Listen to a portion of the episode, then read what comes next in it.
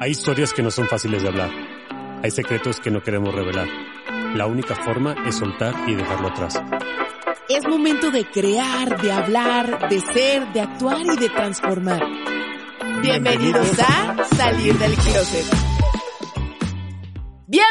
Closeteros, bienvenidos una vez más a esto que se llama Sal del Closet. Yo soy Bren y me encanta porque cada vez más esta parte de monólogos del closet sí, sí sigue siendo esta parte de platicar conmigo misma y bajar algunos detalles que tengo volando durante la semana y bajarlos contigo y tener estos aha moments juntos.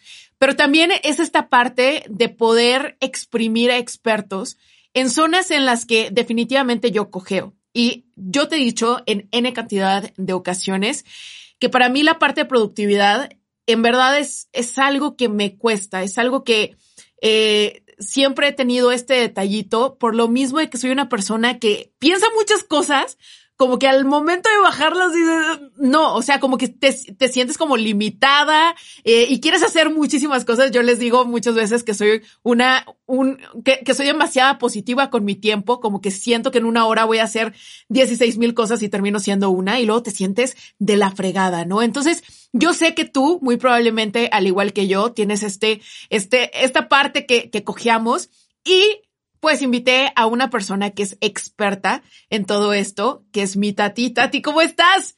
Bienvenida a Sal del Closet. Muchas gracias por esta invitación. Estoy muy emocionada de estar aquí en tu maravilloso podcast. Gracias. Oye, Tati, te voy a contar cómo llegué a, a ti. Fíjate que me quiero salió. Saberlo, quiero saberlo. me salió, me salió un TikTok que decías que tú te levantabas a las cuatro y media de la mañana y que todo lo contrario a lo que nos dicen todos los libros de productividad, para ti no funcionó. Y wow, o sea, Tati, es que a mí me hizo, o sea, me explotó la mente, porque si te soy sincera, este último año no me he podido levantar a las 5 de la mañana, porque de verdad no puedo. O sea, he tenido ya en años pasados como estos ritmos, estos ritmos, estos ritmos que a final de cuentas mi cuerpo ya se cansó, se drenó. Y quieras o no, una persona que está tan basada en, en, en poner su valor en su productividad, en cumplir sus hábitos, en es que yo me levantaba a las 5 de la mañana y ahorita no puedo, te sientes mal, te sientes como culpable de que no estás dando tu 100%.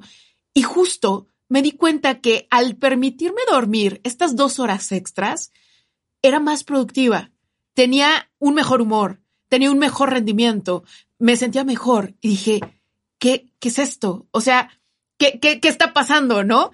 Entonces, me encanta, Tati, porque quiero que, que tú nos cuentes, a final de cuentas, no a todos nos aplica eh, esta, esta regla, o probablemente nos aplica en algún momento de nuestra vida, esta regla del club de las 5 de la mañana, y ahorita muy probablemente no me aplica y la tengo que dejar ir. Está bien. Cuéntanos cómo llegaste tú a ese aha moment. Wow, bueno, esto llevó años, ese descubrimiento, ese entendimiento del tema de las cuatro y media de la mañana. Yo empecé levantándome hasta ahora porque realmente trabajaba lejos de mi casa y quería lograr también otras cosas, mi proyecto aparte, quería tener mis emprendimientos. Entonces dije, un momento, la hora perfecta para levantarme son las cuatro y media de la mañana y yo voy a hacer milagros eh, a esa hora de la mañana.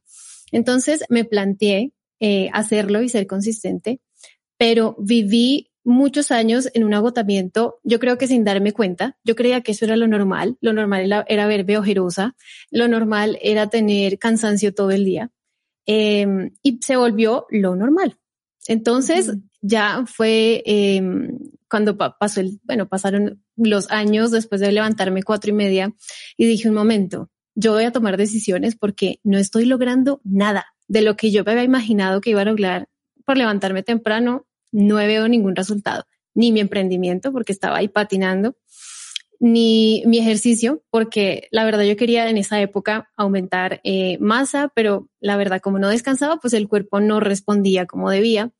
Entonces dije, un momento, tengo que tomar decisiones. Uno, voy a buscar otro trabajo que no quede tan lejos. Eh, y dos, necesito cambiar mi, mi hora de levantarme, porque claro, hay muchas, eh, mucha literatura que habla de levántate temprano y vete a acostar tarde si es que quieres lograr algo en la vida, ¿no? Entonces dije, un momento, eso no puede ser y me empecé a cuestionar realmente cómo era que yo iba a llevar mi estilo de vida y qué era lo que yo quería realmente, si quería avanzar y progresar y vivir la vida, o sea, disfrutar el ahora y no estar pendiente del futuro y lo que voy a lograr y lo que voy a hacer, sino estar disfrutando el ahora y construir ese propósito externo. Entonces, de ahí nace ese video que me parece maravilloso que te lo hayas encontrado. Eh, un día me nació, la verdad fue súper espontáneo y dije, voy a hablarle a alguien que escuche, que necesite escuchar esto, porque nos, de cierta forma, nos obligamos a pensar que debemos levantarnos temprano. Y sí, hay personas a quienes le aplica y les funciona, pero como tú bien lo dices, en esta etapa de la vida, no. O sea, yo también pasé esa página. Sí. Y, justo, creo que la etapa de la vida en la que necesitaba esta estructura y en la que necesitaba ese, eh, yo lo, yo lo veo como un sprint, como que no puedes estar sprinteando todo el tiempo. En algún momento tienes que caminar, trotar, y en ese momento estaba sprinteando y está, o sea, era necesario. Tenía tres trabajos, estaba igual que tú. O sea, realmente si quería eh, empujar un poquito más esta parte de crecimiento personal, me necesitaba levantar a las cinco de la mañana. Pero ahorita no. Ahorita trabajo en algo que me permite ser flexible, que me permite levantarme un poquito más tarde. Y creo que es algo que no nos han contado, que ese pequeño sprint no es algo que vaya a durar durante toda nuestra vida. Hay bases, hay como estas estructuras que nosotros ya estamos tan acostumbrados y son tan nuestros estos hábitos que nos aferramos a ellos y decimos, no, no, no, es que no lo voy a dejar ir, ¿no? Me pasó lo mismo, por ejemplo, yo llegó en algún momento en el que llegué a sobreentrenar ¿Por qué? Porque yo ya estaba acostumbrada a una hora y media de fuerza, una hora de cardio. Y si no, no. O sea, no, no me sentía como, como valorada, como que realmente estaba llegando a mi peak, a mi, a mi, a mi máximo potencial. Y ahorita que dejé esta parte de hábitos y que soy un poquito más flexible conmigo y que adopto otros hábitos que en este momento son los que necesito, creo que yo creo que cuando las personas entendemos un poquito de dejar ir algunos hábitos que nos acomodan en cierto momento y adoptar otros, creo que entendemos todo en la vida.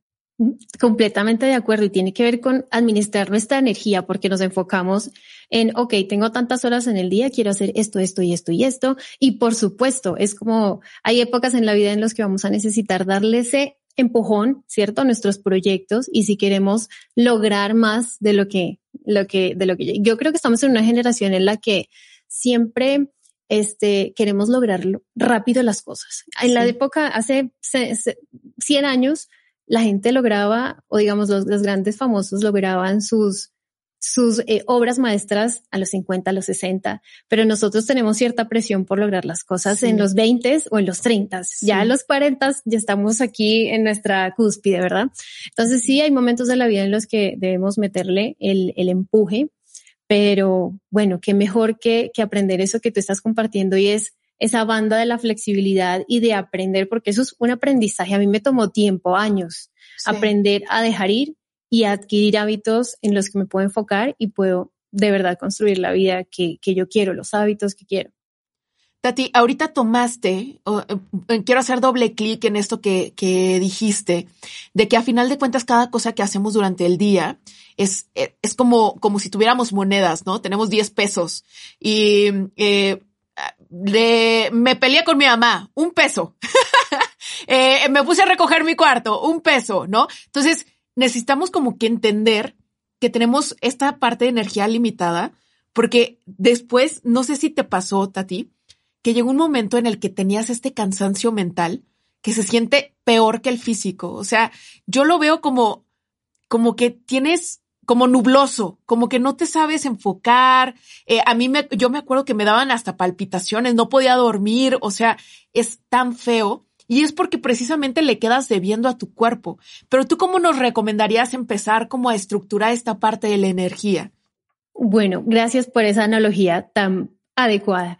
Eh, este, somos como, yo utilizaba una parecida que es como el celular, que nosotros lo ponemos a cargar en la noche o bueno, cuando tú lo pongas a cargar y esperamos a que esté al 100, al 100% para usarlo, ¿verdad? Si lo desconectamos antes, se muere a, mitad de día. Y yo creo que eso es lo que nos pasaba, porque también me pasaba lo mismo. Yo hacía y hacía y hacía.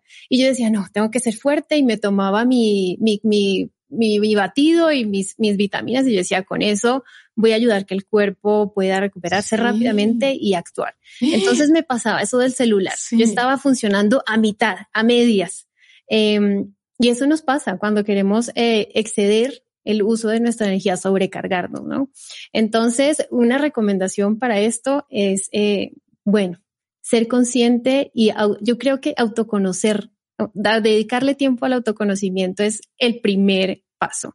Eh, conocer realmente cómo, te, cuándo te sientes descansado, cuál es el, el, tiempo que necesitas para dormir, cuál es la hora para irte a dormir. No es una ley que todos debamos irnos a las nueve de la, de la noche a la, a la cama, pero sí cuántas horas necesitas para recuperarte mentalmente y físicamente porque no es solo como los músculos y el cuerpo descansando, sino la mente también, que, que se drene y se limpie de, de, todo lo que vivió durante el día, todos los pensamientos. Y conciliar muy bien el sueño para tener un día otra vez bien productivo, digo yo, bien eficiente, bien utilizado, como, el, como le pasa al celular. Recargarse bien para responder al siguiente día como debe ser. Tati, yo creo que vamos a hacer un grupo de apoyo de, de personas que se cansaron tanto que ahorita necesitan medir su energía. Es que eso que estás diciendo, yo me acuerdo que por ahí de las 12 yo ya estaba colgando el pico. ¿Y sabes qué hacía? Me echaba tres cafés y llegó un punto del día, o sea, de verdad que ya había acumulado cinco cafés, seis cafés, yo con gastritis, ya sabes, la temblorina a tope. Y me acuerdo perfecto que un día me dijo mi mamá, ¿y no crees que deberías de dormir? Y yo, no, es que tengo que hacer esto. O sea, yo en lugar de responder al cansancio durmiendo, era, no, vas para arriba y un shot de energía.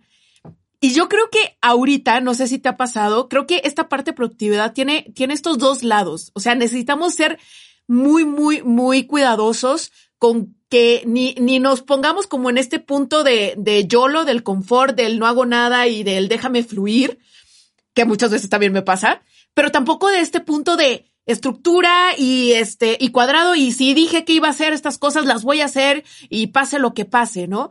Porque ahorita, por ejemplo, yo veo esta estos eh, that girl de motivación que yo digo, híjole, yo tengo el tiempo porque no tengo hijos, porque eh, tengo una empresa ya consolidada, ya crecida, pero si yo me pongo a pensar, si yo tuviera hijos y cómo me sentiría si no soy that girl porque no puedo eh, tener esta, esta morning o esta mañana tan estructurada, tan productiva que me vende ahorita las redes sociales, yo cómo me sentiría, ¿no? Entonces creo que quiero que nos cuentes ahorita, Tati, tú cómo manejas esta parte de flexibilidad, hasta dónde sueltas y hasta dónde jalas. Está bueno, está bueno eso porque eh, especialmente sabes para personas creativas que están creando, que son emprendedores, porque es difícil encontrar ese punto medio, ¿verdad? Y de no, de tener, todos queremos tener una mañana de rutina perfecta, una mañana, una perfecta que nos motive para seguir eh, el resto del día.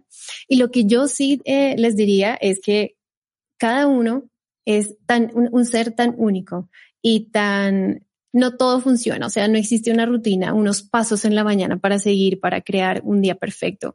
Cada quien, yo hice un video chiquito hablando de un smoothie. Eso es como hacer un smoothie. Si te gustan las fresas y a mí me gustan las frambuesas, pues entonces tú haces el tuyo con fresas, el mío es diferente, etcétera, etcétera. Le metes todos los ingredientes que finalmente van a ser el producto que a ti te gusta. Entonces, eh, este, ¿cómo encontrar la flexibilidad? Bueno, primero, eh, autoconocerte saber qué funciona para ti, qué no.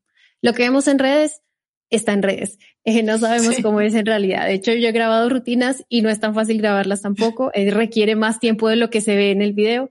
Entonces, eh, identificar muy bien qué nos funciona a nosotros y tener claridad sobre qué voy a hacer cada semana. Yo sí creo que la planeación es algo clave en el tema de la productividad, más allá de la de ejecutar, que ese es otro tema grande, es ¿cómo voy a, planear mi semana? Y yo siempre aconsejo planear la semana porque eso le permite a la persona tener una visión de lo que va a hacer durante esa semana y cuáles son mis mínimos.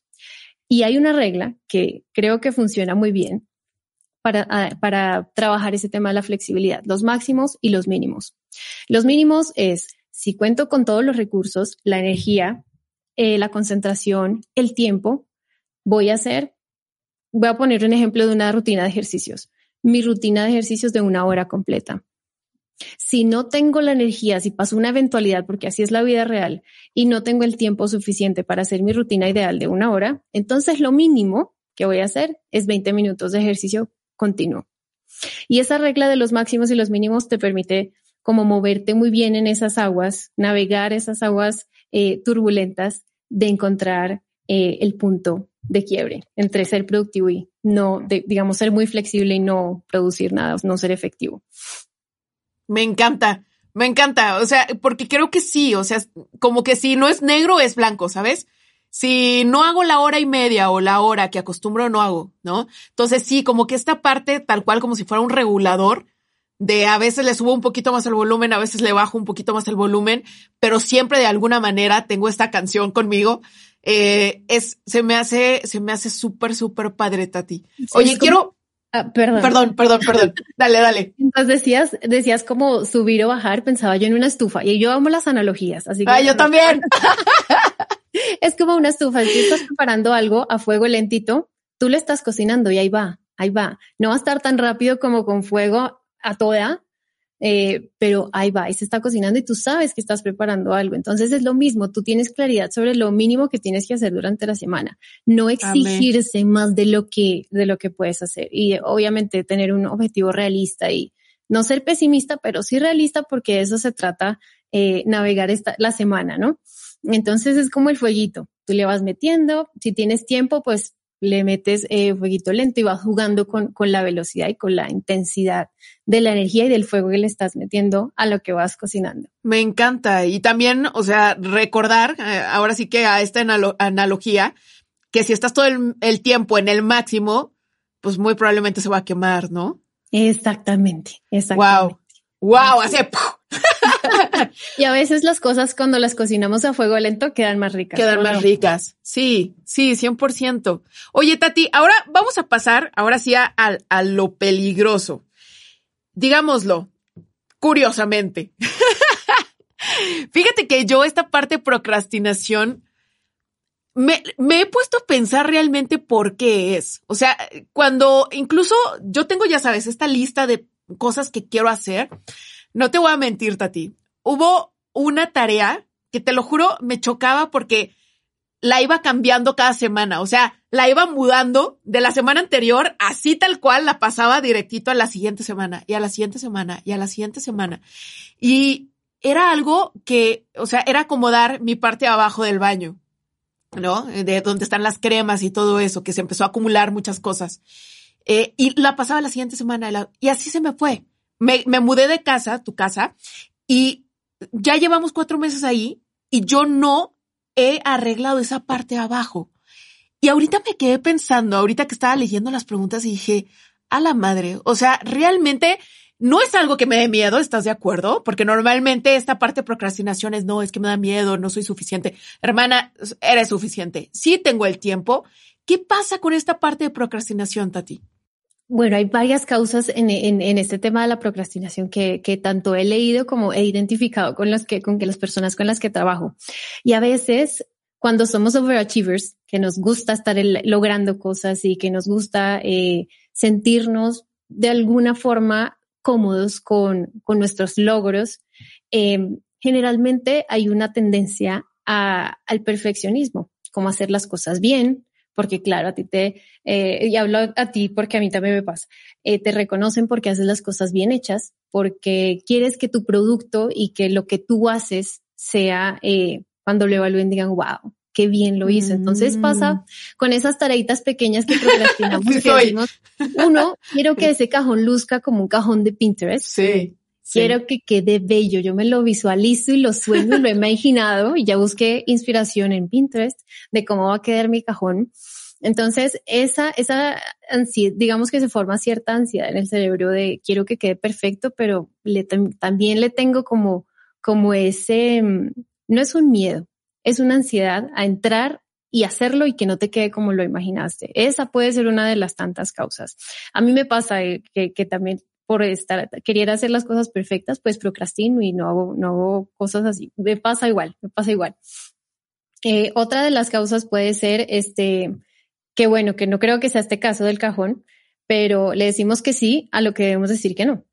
Eh, no le ponemos un, un, espacio en la agenda, por ejemplo, o digamos cuando te comprometes con, con muchos este, asuntos y le dices que sí, ah, ok, voy a arreglar el cajón, pero también quisiera arreglar eh, la despensa. Entonces ya le dijiste que sí a la despensa y le diste un no al cajón del baño. Entonces ya vamos con perfeccionismo, decir que no eh, o decir que sí a todo. Y otra de las causas también puede ser, este, bueno, tú dijiste miedo, a veces es enfrentarnos con una situación que no queremos o una persona que, con la que no tenemos muy buena relación, pero esto no aplica para el caso del cajón. Entonces, no sé, ¿tú qué piensas? ¿Tú crees que puede ser el, el tema de la del perfeccionismo? Yo creo que esta parte en específico puede ser la parte de perfección y esta parte del miedo, en realidad también me, me, también la siento llorar y algo viene. Es más, tú que ahorita me estás escuchando, algo, alguna decisión, alguna llamada, algo, también has estado eh, atrasando. En mi caso, déjame te cuento acá el paño de lágrimas, porque no todo es, es, es respecto a trabajo, ni es respecto a, a empresa. O sea, yo, por ejemplo, algo que he estado procrastinando mucho, me peleé con una amiga desde que salimos de la universidad. Yo ya tengo, tiene seis años, Tati. Y este fin de semana las volví a ver a mis amigas y les pedí perdón llevaba seis años procrastinando esa, es, esa plática, Tati. O sea, de verdad, ¿y cuántas veces una plática que has procrastinado con tu mamá, que has procrastinado con algún primo, algún, lo que sea, algún querer, algo importante para ti, y de la nada se pierde esa amistad? Sí, eh, que es lo mejor, porque pues al menos todavía, todavía tienes un poquito de tiempo de, de, de poder acercarte a esa persona, pero fallece, se enferma, algo le pasa y ya no hay solución. Entonces, yo quiero que ahorita, tú que me estás escuchando, de verdad pienses, yo, yo cuando hablé, sentí que me había bañado, o sea, me sentí ligera, me sentí fresca. Y es, le tenemos tanto miedo a ese momento que yo creo que lo sufrimos por tanto tiempo y cuando pasa es como, ah, ah, caray, no estaba tan pesado. No sé si te ha pasado. Sí, ahí está el tema del ego, ¿no? Como que eh, realmente voy a enfrentar ese miedo, eh, si tengo los recursos emocionales para abordar esta situación, cómo lo voy a hacer, qué le voy a decir, por dónde voy a empezar. Eh, y yo creo que este tema de las conversaciones pendientes, podemos llamarlo así, que dejamos para después y yo, no, no, no, yo, eh, el otro sábado, el otro sábado visito a mi mamá, el otro sábado y como todo lo tenemos ahí, entonces creemos que el otro sábado siempre va a estar y de pronto no está. Y qué tan importante es dejar de procrastinar con esos temas eh, de nuestros vínculos, de, las relaciones que son valiosas para nosotros, ¿verdad? No, como bien lo dices, no todo esto de la productividad y de, digamos, de procrastinar aplica para el trabajo, para arreglar nuestras cosas personales, sino también para esa parte emocional que de verdad, no sé si a ti te pasa, que te despiertas y ya tienes un plan para el día, pero hay, hay cosas que rondan nuestra cabeza, como esas eh, cosas pendientes. Dentro de dentro de esas puede estar la conversación pendiente con nuestras amigas o ese mensaje que no he mandado, eh, que no he saludado a esa persona que quiero saludar. Y eso también afecta, eh, digamos, el resto de nuestro día porque no lo tenemos ahí rondando. Entonces, sí, digamos, ese tema de, de pendientes, yo los abordo, yo le, le llamo como un brain dump en la mañana que eso es una, una técnica de journaling. lo primero que hago es escribir mis pendientes, lo que no me está dejando pagar el recibo del, de lo que ya la factura.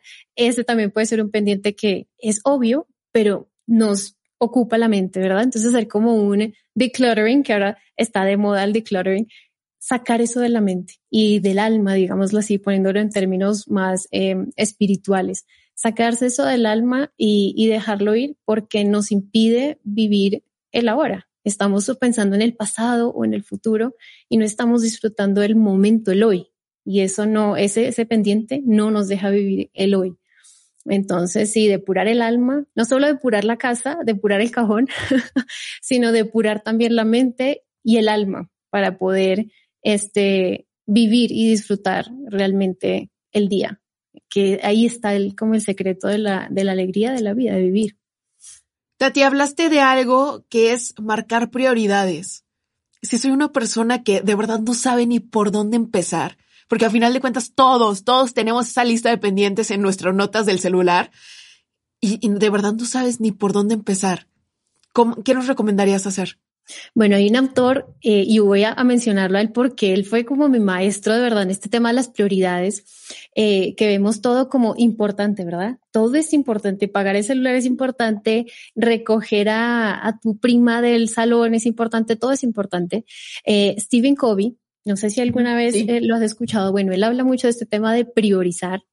¿Y qué es lo importante realmente? Él lo ata o digamos lo relaciona con Em, el crecimiento personal y las relaciones. Entonces, lo, lo que trasciende más allá de lo material. Por supuesto, todo tiene un grado de importancia, pero lo que pongo on top of everything son mis relaciones personales, las que, los vínculos que quiero construir y mi crecimiento personal. Ahí puedo decir que está todo lo importante. Entonces, eh, por ejemplo, en la rutina de mañana, ¿por qué es importante o qué quiero meter en mi rutina de mañana? Algo que me permita cultivar mis relaciones conmigo misma y con los demás. Puede ser journaling, un ejercicio de meditación y mi crecimiento personal. Entonces dedico tiempo a leer. Eh, y así más o menos puedes ir jugando con, ok, esto es más importante, tiene más importancia en mi vida. Por supuesto, esto de las prioridades tiene que ver con los valores de cada uno. Si perteneces a una comunidad religiosa, tienes ciertos valores, para, para ti algo puede ser más importante que para mí si no compartimos esa, esa creencia, por ejemplo. Si tienes, si tus si dentro de tus valores está la creatividad, entonces las actividades que tengan que ver con creatividad son las más importantes para ti. Hay varias, varias líneas o varias, digamos, eh, miradas respecto a cuáles son las prioridades para cada quien, pero sin duda alguna, el tema del crecimiento personal, el tema de las relaciones conmigo misma y con los demás y el tema de los valores son la clave para determinar qué es lo más importante para ti. Tati, em, hablando también un poquito acerca de esto que, digo, yo sé que ya entendemos, sobre todo en esta comunidad entendemos que esto de la motivación pues es algo que está súper sobrevalorado, que no va a existir. Eh, pero ¿tú cómo nos recomendarías manejar la disciplina de una manera que sea una disciplina positiva, por decirlo así? La disciplina. Bueno, sí, yo, estoy de acuerdo contigo. Está la motivación sobrevalorada, igual que la disciplina. Y muchas personas eh, eh, se quejan de sí mismas, digamos que es una mirada que hacen de sí mismos y dicen, no, es que no soy disciplinado. Bueno, pero ¿por qué no has empezado ese, a ir al gimnasio como lo dijiste la semana pasada? No, es que yo no tengo la disciplina. ¿Verdad? Entonces, lo que yo, de la manera en que siempre prefiero abordarlo es hablar del compromiso. Eh, ¿Con qué estás comprometido tú? Si tú estás comprometido con el gimnasio, entonces tú asistes a, tu rutina, ¿verdad?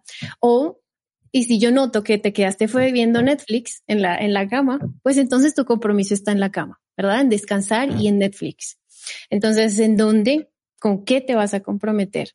Eh, y ya es tu responsabilidad eh, asumir ese compromiso. Compromiso a veces lo, lo, lo, utilizamos solamente en términos de pareja. Bueno, yo estoy comprometida con, yo estoy comprometido con, pero ¿qué habla? ¿Qué es ese concepto del compromiso? Eh, implica una responsabilidad, implica un vínculo, implica que pongo mi esfuerzo y mi energía en ese nuevo reto que tengo. Entonces, si hablar, me gusta más hablar de compromiso que de disciplina. No sé tú cómo lo ves. Sí, Yo sé que eres eh, constante, eres consistente en tu ejercicio eh, y bueno, en todos tus hábitos. ¿Cómo lo ves tú? Porque, ¿cómo lo manejas? Creo que justo eh, esa parte de compromiso a mí me habla de que hay algo por, que quiero, ¿no? O sea, como que si tengo claro que quiero, lo voy a hacer porque si no entiendo por qué lo estoy haciendo, no lo voy a hacer. Y eso es algo que, que, por ejemplo, yo en algún momento cometí el error de tener un friego nanal de hábitos que según yo quería cumplir y terminaba cumpliendo exactamente los mismos todos los días. ¿Por qué? Porque en realidad esos eran los importantes para mí. Los demás eran como, eh, ¿sabes? Entonces, eh, creo que esta parte de llamarlo más bien compromiso se me hace algo, le quitas una losa a esa parte de disciplina que muchas veces lo relacionamos como algo más pesado y sobre todo te regresa a ti eh, la responsabilidad de si tú para ti algo no es importante, pues es muy probable que no te vayas a comprometer con eso. y, lo, y, lo, veo mucho. Eh, bueno, cuando la gente quiere adquirir un hábito, yo les pregunto, ¿realmente es importante para ti? ¿Tú lo quieres hacer? Porque no es porque lo viste en, redes, no es porque quieres este, ah, de por ejemplo, hacer ejercicio. No necesariamente tienes que ir al gimnasio, te puedes quedar en la casa si no te gusta el gimnasio. Entonces, realmente lo quieres y qué tanto eh, lo quieres y de ahí parte como todo el tema del compromiso. Fíjate que a mí me pasó con esta parte de meditación. O sea, yo, yo veía en todos lados meditación, meditación y la intenté hasta el final. Y luego me di cuenta que a mí me ponía más ansiosa quedarme quieta por 10 minutos sin hacer nada. O sea, de verdad como, ¡ah! no puedo. Y a mí me funcionó mejor el journaling. ¿Por qué? Porque estoy escribiendo, porque le doy una, un, un camino a, a, a, mis, a mis pensamientos y, y, de alguna manera me siento más liberada que si solamente están ahí echándose bolas, ¿no? Porque obviamente no, no terminaba pensando en mil cosas y no, no, no pasaba esto de no pensar. Y justo quiero saber para ti, Tati, cuáles son esos hábitos que a ti, Tati, te han cambiado la vida. Wow, bueno, quiero empezar por decir este, el journaling. En la mañana yo le llamo el, el hábito master o el master habit, que es el journaling. Porque, Johnny, tú que lo practicas, yo sí creo que eso es un game changer cuando uno comienza el día. Es muy diferente cuando te levantas de afán y corres, eh, y me, pasaba a mí en esa época de las cuatro y media, y corría al bus, y corría allí, y corría allá, y todo el día se, se iba como, de, se desvanecía, yo decía, yo decía, pero ¿a qué horas? O sea, no aproveché el tiempo.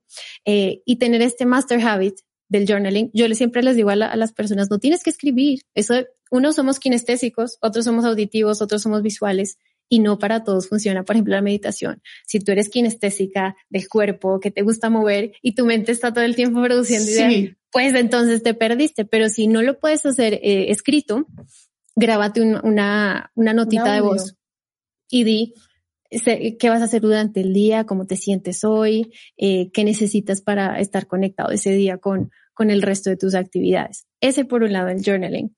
Eh, la actividad física, aunque yo empecé eh, a ir al gimnasio y hacer ejercicio por una motivación como incorrecta, porque era más como el aspecto físico, y empecé con esa mala motivación, ya después se convirtió en un hábito en el que dije, no, ahí dejo ir mi energía, todo lo que me, me, me venía en el trabajo que no me llenaba de cosas bonitas, lo dejaba ir en el gimnasio.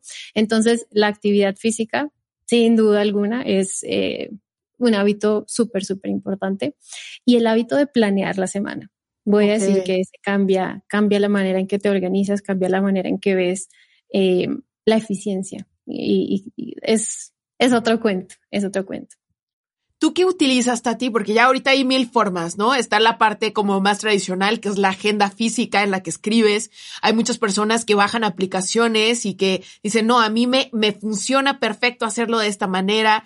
Eh, otros son como muy ponerlo en el refri y ya sabes, como llenar cuadritos. ¿A ti qué te sirve? Me funciona tener el calendario. Yo uso Calendar, el Google Calendar, para gestión del tiempo. No escribo cosa por cosita de lo que voy a hacer porque ya uno pasa sobre programarse, que pasa lo mismo con la energía, te sobre Entonces no sobre programar porque yo antes también cuando empecé en esto y dije no, voy a empezar una vida un poco más equilibrada y más organizada. Yo hasta buqueaba, hacía un, espacio para la meditación, que tampoco. no, no es la vida real. O sea, no es la vida real. Y ahora sí utilizo mis bloques de tiempo, utilizo el Google Calendar, que es una herramienta gratuita, eh, y, y ya está. Y en Notion, digamos, administro ya lo que son las actividades y los documentos. Y eso eh, ya está. Si, la, si yo pienso yo, si a una persona le va bien su cuaderno, porque también su cuaderno, eh, maravilloso. Lo chévere, digamos, lo práctico de un, de un calendario, una app, un software, es que es editable. Entonces tú puedes jugar con eso a lo largo del día y dices, no, más bien me acomodo aquí, me acomodo allá y haces más óptimo el uso del tiempo si tienes que, que ajustarte a algo. Oye, Tati, nos, eh, algo que sí yo creo, la verdad, y que no sé si es algo que en algún momento voy a cambiar la forma de pensar, pero al menos todavía lo sigo pensando. Eh, creo que una, una mañana estructurada de alguna manera, manera le da también estructura a tu día. No sé si te ha pasado que esos días en los que te levantas y, eh, digo, se vale uno que otro, pero ya cuando llevas muchos días así como que sin ton ni son y, y como gallina descabezada, te sientes perdido y de verdad tus tardes también están perdidas. Entonces, yo creo que una mañana de alguna manera clara también le da como una línea a tus tardes. ¿Tú eh, cómo nos recomendarías que pudiéramos hacer una, un line-up de rutina mañanera exitosa, obviamente adaptándolo a, las realidades de cada uno de nosotros. Bueno, em, a mí me encanta este tema de la rutina de mañana porque yo trabajé con niños mucho tiempo de mi vida y entendí la importancia de la estructura. Así tú seas creativo, especialmente cuando somos creativos necesitamos cierta estructura, eh, pero que la estructura no se convierta en un marco de, digamos, una camisa de fuerza, sino algo con lo que tú puedas jugar. Entonces, en el tema de las rutinas de mañana, bueno, ¿qué necesitas tú? Tres cosas, eh, que yo es lo que digo, mente, cuerpo y alma. Algo que, que te ayude a ti como a, a reflexionar. Entonces, sí dedicar unos minutos a lo que es mente. Puede ser eh, la lectura de algo, escuchar algo que, qué sé yo, un episodio, yo escucho Headspace, los episodios de Headspace en, Spotify que son de cinco minutos y ya ahí estoy como aprendiendo algo, algo práctico. Eh, el alma, digamos, la parte espiritual puede ser unos minutos de, de meditación. Y yo sé, a veces la, la, la, gente dice, no, pero eso es cuando estás en vacaciones, pero cuando tienes que trabajar, bueno, cuando tienes que trabajar es cuando más es necesario eh, tener una estructura, dedicarle tiempo a, a, lo que a ti te gusta, porque en el resto, eh, actividades que haces en la mañana y que no vas a hacer, si no las haces en la mañana, no las vas a hacer el resto del día. Entonces, eh, darte ese espacio y por supuesto, eh, yo incluyo en mi rutina de mañana el desayuno, que sea un desayuno pues balanceado. Hay personas que no, no desayunan, pero sí algo que sea para el cuerpo. Movimiento, eh, estiramientos, algo rápido. Una rutina de mañana puede ser de 20 minutos o hasta de 90 minutos, dependiendo del horario de la persona y de cómo se maneje. Pero qué importante es eh, set, como establecer la intención para el día. Establecer, de, casi como empiezas el día, así va a ser el resto del día. O sea, sí, yo lo he comprobado porque esto es algo, cuando yo, digamos, comparto estos tips y demás, es porque yo los he vivido. Yo no digo nada que, que haya leído en un libro o que lo haya visto fuera, es porque yo lo he vivido es importante. Y cuando trabajé con niños, algo que teníamos en las mañanas era una rutina. Entonces llega uno, se sienta, eh, alistas tus cosas, eh, piensas en la parte de reflexión, cómo te sientes hoy, qué necesitamos para el día de hoy, qué vamos a hacer hoy, cómo va a ser el día. Y ahí arranca el día. Inclusive yo cuando trabajaba con ellos ponía una notita de una frase como de motivación, hoy brillaré como el sol, por ejemplo. Y esas cositas pequeñas te hacen conectarte mucho mejor con el resto del día. Yo me te hablo de los niños porque nosotros somos niños creciendo. En realidad, sí, sí, sí, justo. Y yo, ay, qué bonita frase. y sí funciona, es importante que tengamos cierta estructura, no tiene que ser larga, pero al menos 10 minutos, 20 minutos que puedas dedicarte a ti, a, a qué va a ser, cómo va a ser ese día. Me encanta.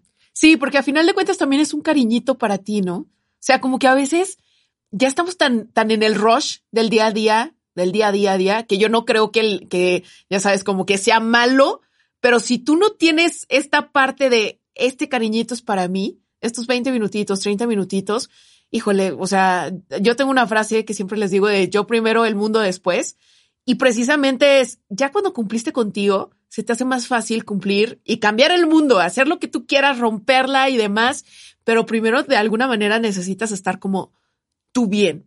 Y precisamente, Tati, quiero tocar un tema que no sé si a ti se te complique, pero a mí se me complica cañón, que es la parte del descanso. Hasta el momento, de verdad, yo creo que tiene, ¿qué te gustan? Unos seis meses, que mi domingo de verdad es de despertarme tarde.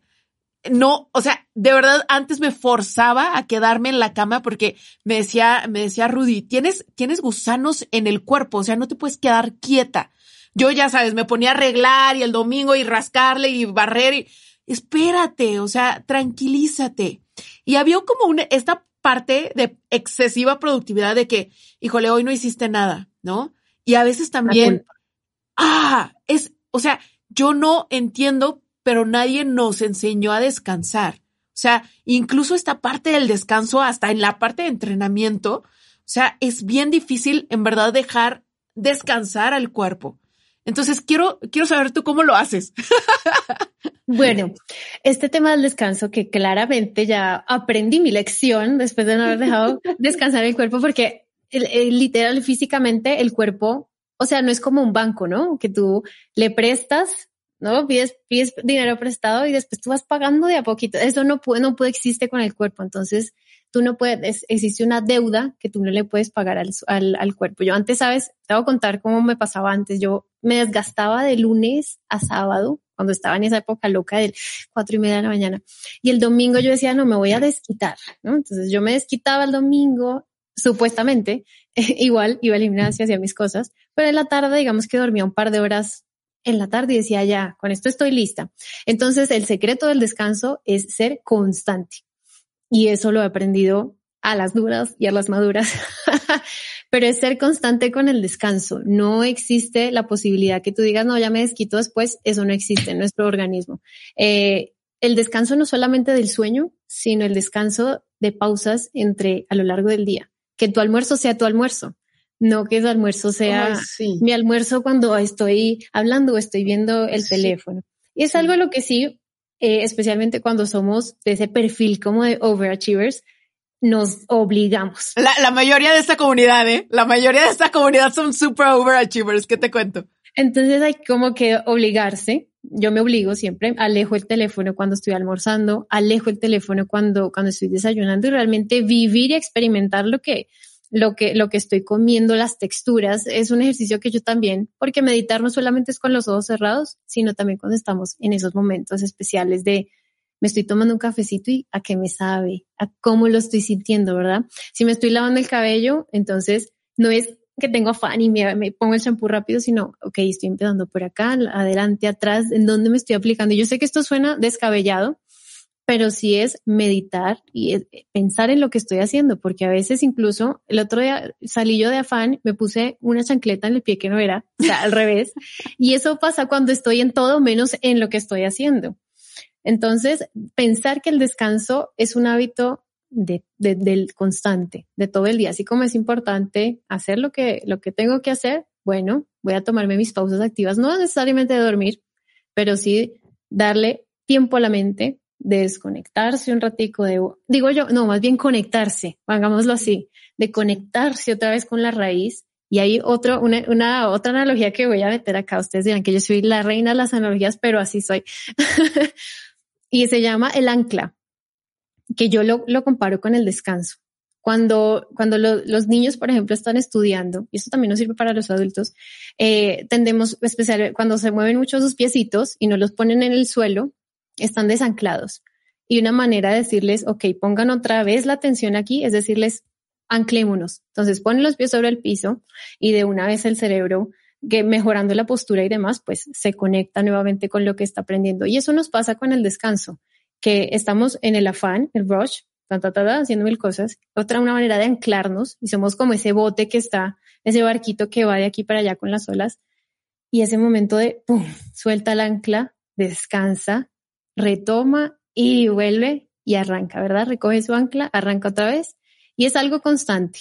Necesitamos de anclarnos y descansar y ver el descanso como un hábito de todos los días, de, es, del día a día también, de estar presente. No es necesario, obviamente, por supuesto, el sueño es el, la, el, la fuente, es nuestro cargador, ¿verdad? Tenemos que conectarlo, pero a lo largo del día hacer pausitas. O imagínate qué pasaría, que yo creo que a ti y a mí nos pasa, que usamos el teléfono todo el día. Y se pone caliente. Y se pone caliente. Sí. Exactamente.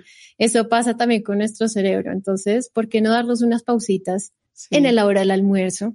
Ah, bueno, sí. que voy a caminar cinco minutitos después del almuerzo, fantástico. Sal y quítate ese celular de, de, del bolsillo, mira los árboles, mira Ay, el cielo, otra cosa, pero son, es un regalito que te vas a dar, un ancla para continuar con el resto del día. Hay, hay una frase que, que a mí me dice Rudy, porque también siempre estoy como que viendo y el otro y el otro y una y otra. Y cuando se me van este tipo de cosas, porque a veces, por ejemplo, una vez dejé mi celular adentro del refri de que no estaba al pendiente, ¿sabes? O sea, me dice, no presente, no consciente, no responsable. O sea, no estás aquí. Definitivamente te perdimos, ¿no? Entonces siempre que estoy como en otra, en la baba, siempre me dice eso, no presente, no consciente, no responsable. Ahí tienes tu ancla. Sí, esa, esa es mi ancla, ¿no? Sí, justo. Y ya, ya para, para terminar, Tati, justo te, eh, te voy a contar como esta parte. Hace poquito me, a mí me, me diagnosticaron TDA y para una persona con TDA, para mí como que me explotó todo, porque de verdad siempre he sido una persona desde chiquita que es muy inquieta, me cuesta muchísimo enfocarme. Eh, yo lo que hacía era estudiar en periodos de 15 minutos porque mi atención de verdad nada más se mantiene en 15 minutos y después empiezo a pensar en mil y un cosas excepto en lo que debería de pensar. Y empecé a aplicar este método Pomodoro que a mí me funcionó de manera impresionante. En realidad yo lo corto porque Pomodoro creo que son 25 minutos. Mi atención no va a dar para tanto. Mi atención son 15. Tómalo, déjalo, ¿no? Pero para estas personas, porque sé que no soy la única dispersa por aquí, para estas personas que somos muy dispersas, ¿tú qué nos recomendarías? Wow, y qué, qué bien que hayas traído ese tema aquí, porque yo creo que es algo un poquito nuevo y novedoso saber que somos adultos con con síndromes, con el tema de la atención. Somos, o sea, eso pasa y es real. No solamente es con los niños, porque uno lo ve como algo de niños, ¿verdad? Es que, es, que él tiene el síndrome, es, inquieto por eso. oye, mi mamá me dijo que era algo para que los psicólogos ganaran más dinero. Dijo, ay, eso no existe. Cuando le dije, dije, mamá, ¿por qué nunca me llevaste a un psicólogo? O sea, porque ella me amarraba con el suéter a, la silla, porque no me podía quedar quieta, no me podía quedar sentada. Y mi mamá, ay, no, eso es, es algo nuevo, es para que los psicólogos ganen más dinero. ay, Dios. Perspectiva, esa es una perspectiva. Pero bueno, ya, eh, si, si tenemos estos diagnósticos, uno, pues, cuando sea algo, digamos, de un espectro, que haya que tratarse con un especialista, ir, ¿no? Esa parte como de, si estás en una, la parte del experto que necesitas atención de un profesional, ir y que te haga de pronto ejercicios de terapia o demás. Si estás en la parte del espectro en que puedes manejarlo tú mismo, sí recomiendo ser, eh, digamos, trabajar en formas dinámicas y lo que tú haces, irse adaptando y explorar e innovar mucho en la manera en que trabajas porque pasa que el cerebro se va acostumbrando y ya a los 15 minutos, no, ya 15 minutos se me hace como que no, no me siento cómodo. Entonces, cambiar la postura es una, una posibilidad. Yo también he trabajado este, si me siento cansada en la silla, pues trabajo en el suelo. Yo soy mucho de estar en el suelo, que a veces mi novia me pregunta, pero te la pasas sentada en el suelo y no se explica por qué, pero es una manera de cambiar el cerebro. ¿Qué es lo que te está pidiendo el cerebro? está pidiendo cambia, cambia, cambia, cambia. Quiero otra cosa. Estoy aburrido. Quiero otra cosa. Entonces, cambiar el ambiente. Si es que no te gusta de pronto estar en tu, en tu estudio, bueno, vete para otro lugar de la casa y allá vas a encontrar eh, más concentración. Eh, cambiar la rutina. Si estás haciendo intervalos de 15 minutos, bueno, entonces ahora intenta con 20 a ver cómo te va. Y es tratar de, de, de innovar y de explorar, porque el cerebro es lo que te va a pedir. Si también, si sientes, si eres kinestésica, por ejemplo, y no te gusta que, estar sentado te, te mueve, pues entonces búscate un baloncito de yoga o un baloncito de esos en... Justo, trabajo caminando. ah, bueno, eso es, eso es, eso es lo que te hace falta. Pero sí buscar la manera de liberar un poco esa energía. Lo que tema es que está aquí encapsulada y te está diciendo quiero salir. Entonces se te va a salir de otra forma. Tu atención va a ir pasa un pajarito y ahí estás tú. ¡Ay, qué pajarito tan lindo! ¡Ay, qué belleza! ¿Sabes qué me he dado cuenta, Tati? Que yo por la mañana tengo muchísimo más enfoque. Yo en la tarde yo soy un mueble. O sea, incluso, por ejemplo, sí, o sea, yo si en la mañana no te hago algo, o sea, y sobre todo la parte creativa, si en la mañana no lo hago, en la tarde no cuenten conmigo. O sea, en la tarde tengo que hacer cosas de procesos en las que yo no necesite pensar. Entonces también como que entender en dónde está tu energía a mí, a mí me ha ayudado mucho. Sí, yo he escuchado, bueno, el Eat the Frog, ¿no? El libro de que comete, conoces en español, sí será Comete la rana o algo así. Sí, Entonces, la idea del libro, que me parece muy bonita, pero que yo le hago un gran ajuste, es que te comas eh, tu rana o tu tarea más grande en la mañana. Pero, ¿qué pasa si tú eres una persona nocturna, por ejemplo?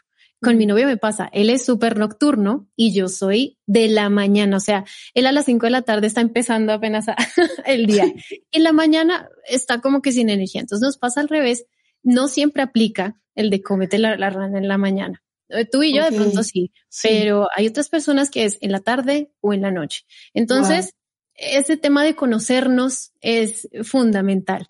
Si eres alguien que necesita movimiento, deja salir tu, tu, tu energía, deja salir eh, y aceptarlo también, dejar ir algunas cosas y dejar sobre todo ir como perspectivas o paradigmas que tenemos frente a, a lo que es la vida, ¿no? No todo tiene que ser eh, gris, todo tiene que ser negro o blanco. Todo es como, como tú lo quieras ver y como tú mismo construyas esa visión sobre lo que es el mundo y, y cómo voy a medir que soy efectivo. Wow. Ay, gracias, Tati. De verdad, haz de cuenta, es como un cariñito al alma. Exacto, sí, sí. nos estamos dando un cariño. Me encanta. La verdad que, que gracias, o sea, gracias a ti también porque e-, eres alguien a quien admiro. Ay, eh, muchas gracias. Y, bueno, tener este, este espacio es, es espectacular, espectacular. Oye, porfitas, recuérdanos tus redes sociales, que tienes de verdad muchísima información ahí, muchísimos hacks. Yo me la paso screenshoteando. Hace poquito subiste uno de bloques de tiempo que dije, ah, caray, no, no, no se me había ocurrido. Yo creo que es algo que sí o sí tienes que visitar para ti que me estás escuchando y que eres un desmadre. Go for it. Bueno, me pueden encontrar en Instagram como Tati Espitia con otra A al final y en TikTok como Tati Espitia. Eh, y tengo algunos videos en YouTube que pueden ser útiles. Estoy como Tati Espitia también. Ahí tengo un canal. Entonces, por allá los espero. Eh, con todo mi cariño, de verdad que esto lo hago porque creo que es mi, mi motor, mi pasión. Y bueno, allá los espero con, con todo el cariño. Muchísimas gracias, Tati. Oye, de todas formas, ya sabes que te lo dejo en la información del el podcast. Ya sabes que a nosotros nos encuentras como arroba sal del closet podcast, arroba soy Brembita. Comparte, por favor, este podcast en tus historias. Compárteselo a una persona que tú sabes que le pueda servir, que le pueda ser de valor. Y mientras tanto, yo te veo en el siguiente monólogo. Bye, bye.